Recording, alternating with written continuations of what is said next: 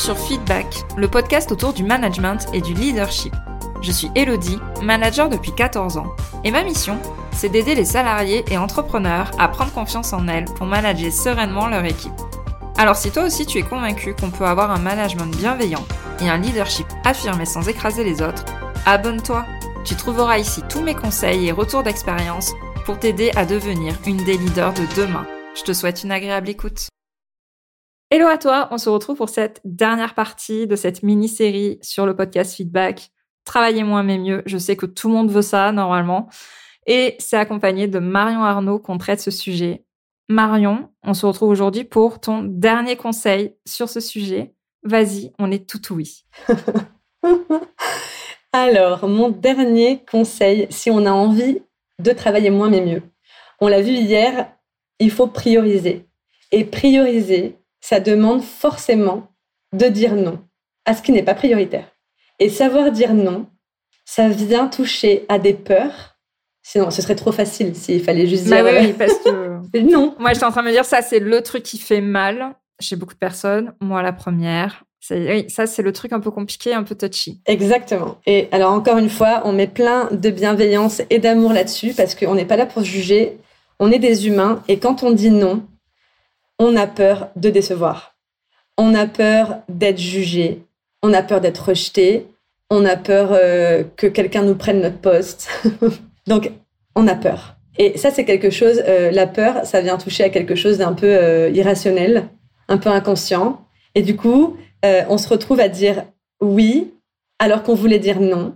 Et donc, c'est le meilleur moyen. Si on si on n'identifie pas sa peur et si on n'en est pas pleinement conscient, consciente, en fait, on va continuer un petit peu comme ce qu'on disait l'autre jour sur l'auto-sabotage. On va continuer à dire oui quand on veut dire non et à faire ce qu'on s'était dit qu'on ferait plus. Et du coup, à se décevoir soi et à se maintenir dans un, rythme de travail et globalement un rythme de vie qui n'est pas bon pour soi. C'est vrai qu'on a, enfin moi je l'ai vécu, hein. il y a beaucoup de situations où mon cerveau criait non et où je surprenais mes lèvres en train de dire oui et dès que le oui sortait, c'était en mode mais non, mais pourquoi j'ai dit mm. ça? C'est pas vrai. Et euh, c'est vrai que c'est une situation qui est un peu compliquée. Comment aider euh, Que pourraient faire les personnes qui ont du mal à dire non? Quel est le premier pas qu'elles pourraient faire pour essayer d'y arriver? Moi, j'aurais tendance. Alors, il y, a beaucoup de, réponses là-dessus, mais j'aurais tendance à, à proposer de répondre plus tard.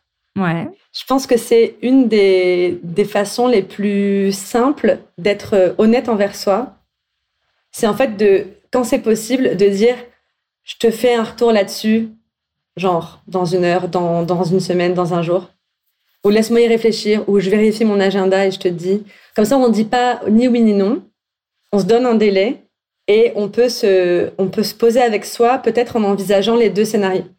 Je dis non, qu'est-ce qui va se passer de bien, de pas bien? Et je dis oui, qu'est-ce qui va se passer de bien, de pas bien? Et ça permet d'arbitrer. Ça, c'est dans la meilleure option où on peut se permettre de ne pas répondre tout de suite. Et euh, dans les autres cas, ben, on, fait comme on peut. Mais si déjà on arrive à s'autoriser à répondre plus tard, je pense que ça permettra d'être beaucoup plus honnête envers soi et de prendre des décisions euh, qui nous respectent. Et euh, moi, j'aime bien cette phrase dire oui à quelque chose, c'est se dire non à soi. J'en profite que tu sois là avec ton œil de coach pour peut-être développer un peu ce qu'il y a derrière parce que c'est vrai quand on, a du mal à dire non, on se rend pas compte que quand on dit oui aux autres, on se dit non à soi. À quoi est-ce qu'on dit non? À soi? Sur quel sujet on se dit non quand on a du mal à dire non aux autres? Ben En fait, la bonne question à se poser pour répondre à ça, c'est de se poser la question à l'envers. Si je dis non à cette personne, si je dis non à ce projet, et si je dis non à cette opportunité, à quoi je dis oui? Et du coup, là, on peut se dire oui. je, me dis oui à plus de sérénité. Je dis oui à, euh, je sais pas moi, ma séance de sport que je rate tout le temps parce que je dis tout le temps oui au lieu de dire non. En fait, on peut se, on peut se poser la question inverse. Si je dis non là, je dis oui à quoi? Et là, on va avoir la réponse de en creux de ce à quoi je, me, je dis non d'habitude, en fait. Et ça permet d'avoir, je pense, des déclics hyper importants aussi par rapport à ça. Ouais. Merci beaucoup Marion, du coup, pour euh, ce dernier conseil. Est-ce que tu peux récapituler tout ce qu'on a vu au cours de ces cinq épisodes pour pouvoir aider bah, les personnes qui nous écoutent à travailler moins mais mieux, voilà, à canaliser toutes les informations qu'elles ont reçues cette semaine? Oui, avec plaisir. Donc, ce qu'on s'est dit cette semaine, si on a envie de travailler moins mais mieux, c'est pour avoir le déclic, se poser la question de pourquoi je travaille. En tout cas, ça, c'est le déclic de chez moi et chez les personnes que j'accompagne, remettre le travail à sa place. Et pour ça, on a, on a regardé trois questions, trois conseils. La première chose, c'était se pencher sur son rapport au travail et à l'inverse, sur son rapport au repos ou au non-travail, tout ce qui n'est pas du travail. Ensuite, on a vu qu'il était essentiel de sortir le nez du guidon pour pouvoir prioriser les tâches essentielles et l'essentiel dans sa vie de manière générale. Et enfin, on a vu que prioriser, c'est dire non et dire non, c'est faire face à ses peurs. Donc, identifier ses peurs pour pouvoir dire non et revenir à un rythme de travail qui est juste pour soi. Voilà. Mais j'espère que tout ceci aura vraiment aidé les personnes qui nous auront écoutés tout au long de cette semaine. Pour celles et ceux qui veulent te retrouver, qui veulent suivre ton actualité, tout ce que tu proposes, où est-ce qu'on peut te retrouver sur les réseaux sociaux? Qu'est-ce que tu proposes aussi comme accompagnement? Dis-nous tout. Alors, je suis principalement présente sur Instagram, marion.arnaud. Il n'y a pas de D. Je mettrai de toute façon euh, ton profil sur les notes de l'épisode directement sur le podcast ou sur l'article de blog associé de toute façon. D'accord, c'est l'habitude, je dis ça depuis que je suis à la maternelle. Je suis aussi sur LinkedIn, Marion Arnaud. J'y suis moins, je partage beaucoup mes actualités sur la région de Montpellier parce que j'interviens en entreprise, en espace de coworking, en incubateur.